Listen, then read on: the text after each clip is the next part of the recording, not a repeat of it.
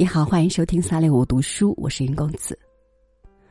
我们总是仰望那些在人群中杰出的人，甚至把生命的意义具象到这样的人身上，并把他们作为人生永远奋进的方向，向往着有一天能成为那样的人。当然，也许终其一生，我们也等不到可以与他们比肩的一天。但除去所有耀眼的成就，那些对生活、生命的把控与感悟，却可以让我们和他们走得无比的接近。卢梭的一篇短文，读给您听。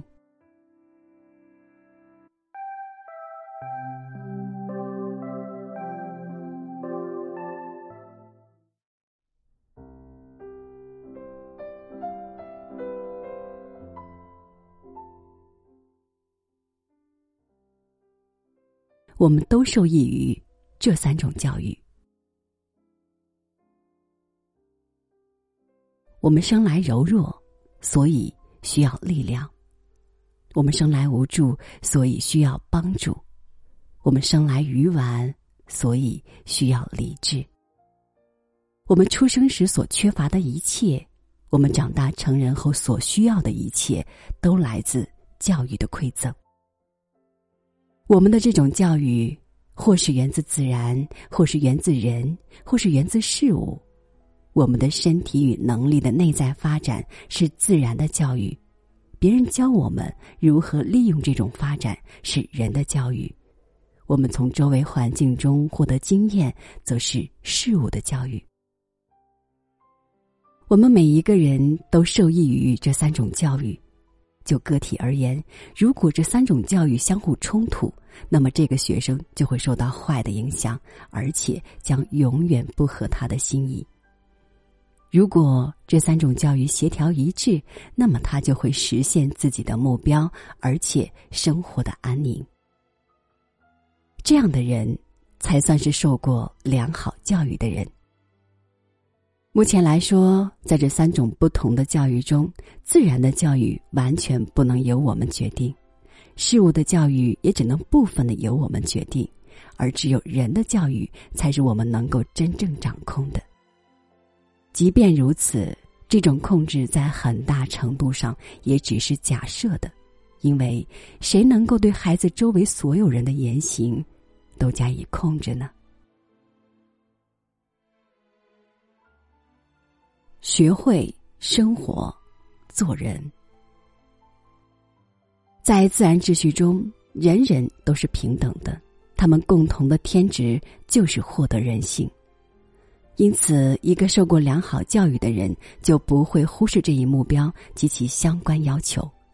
事实上，我的学生打算做军人，还是做教师，或者做律师，我都没有什么意见。在他的父母为他选择一种职业之前，大自然会让他先成为一个人。生活，这就是我教给他的本事。从我的门下出去，我承认他可能既不是文官，也不是军人或牧师，但他将是一个人。一个人应该怎样做人，他都能很快学会。命运无法让他改变地位，他将始终处在他的位置上。我们真正研究的对象是人及其环境。在我看来，我们中间谁最能经得起生活的安乐与忧患，谁就是受了最好教育的人。由此可见，真正的教育更多的在于实行，而非口训。当我们开始生活时，我们就开始接受教育了。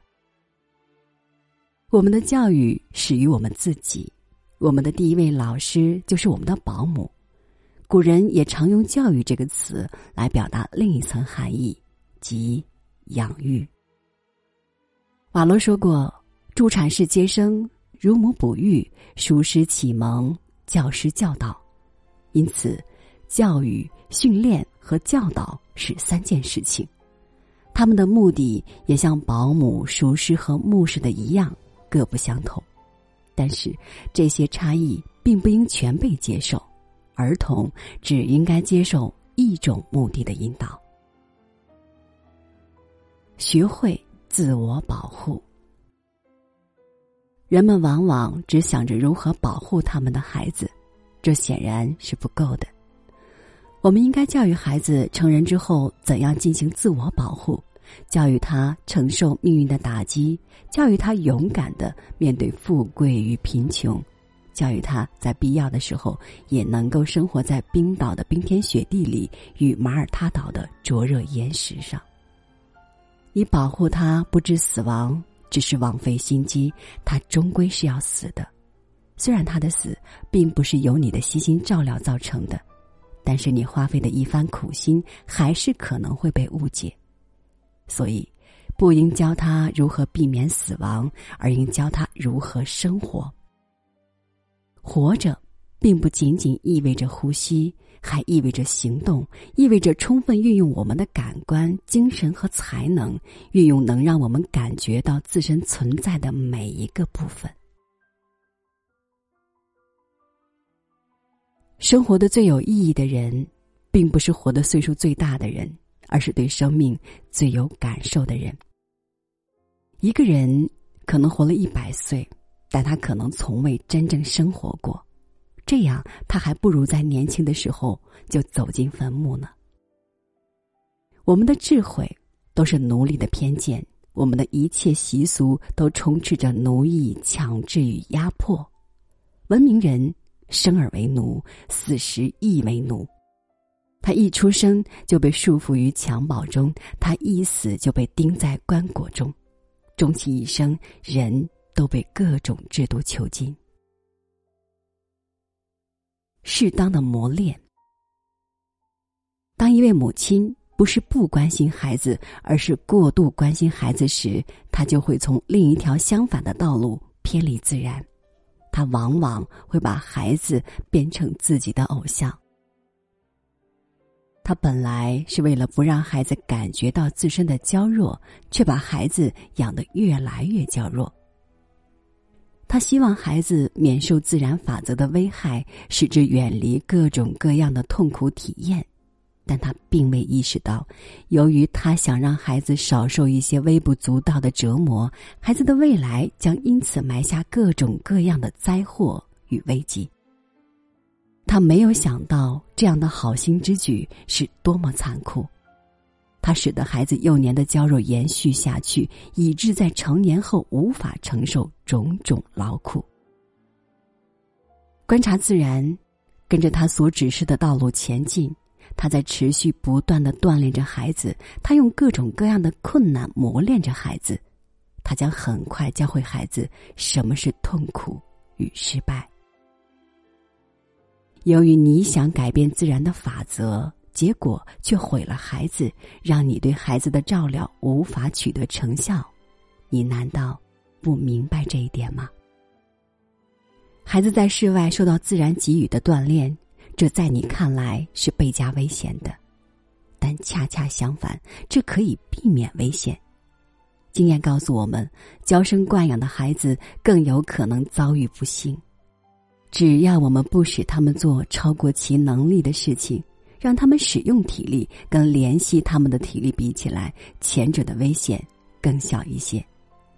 因此，要锻炼他们经得起终有一天必须面对的磨难；要锻炼他们的体格，使他们能够承受严酷的气温、气候与环境，能够忍受饥饿、干渴与疲劳。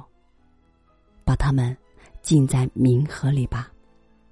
在他们的身体习惯尚未形成之前，你可以毫无危险的使他们养成你想要他们具有的习惯。一旦习惯建立起来，任何的改变都会十分危险。一个孩子可以忍受一个大人不能忍受的变化，因为孩子的机体是柔软而有韧性的，不用花多大力气就可以使之趋于任何方向。而成人的机体则比较僵硬，只有诉诸暴力，才能改变他们已经形成的行为模式。所以，我们可以在孩子的生命和健康不受危害的情况下，把他培养的十分健壮。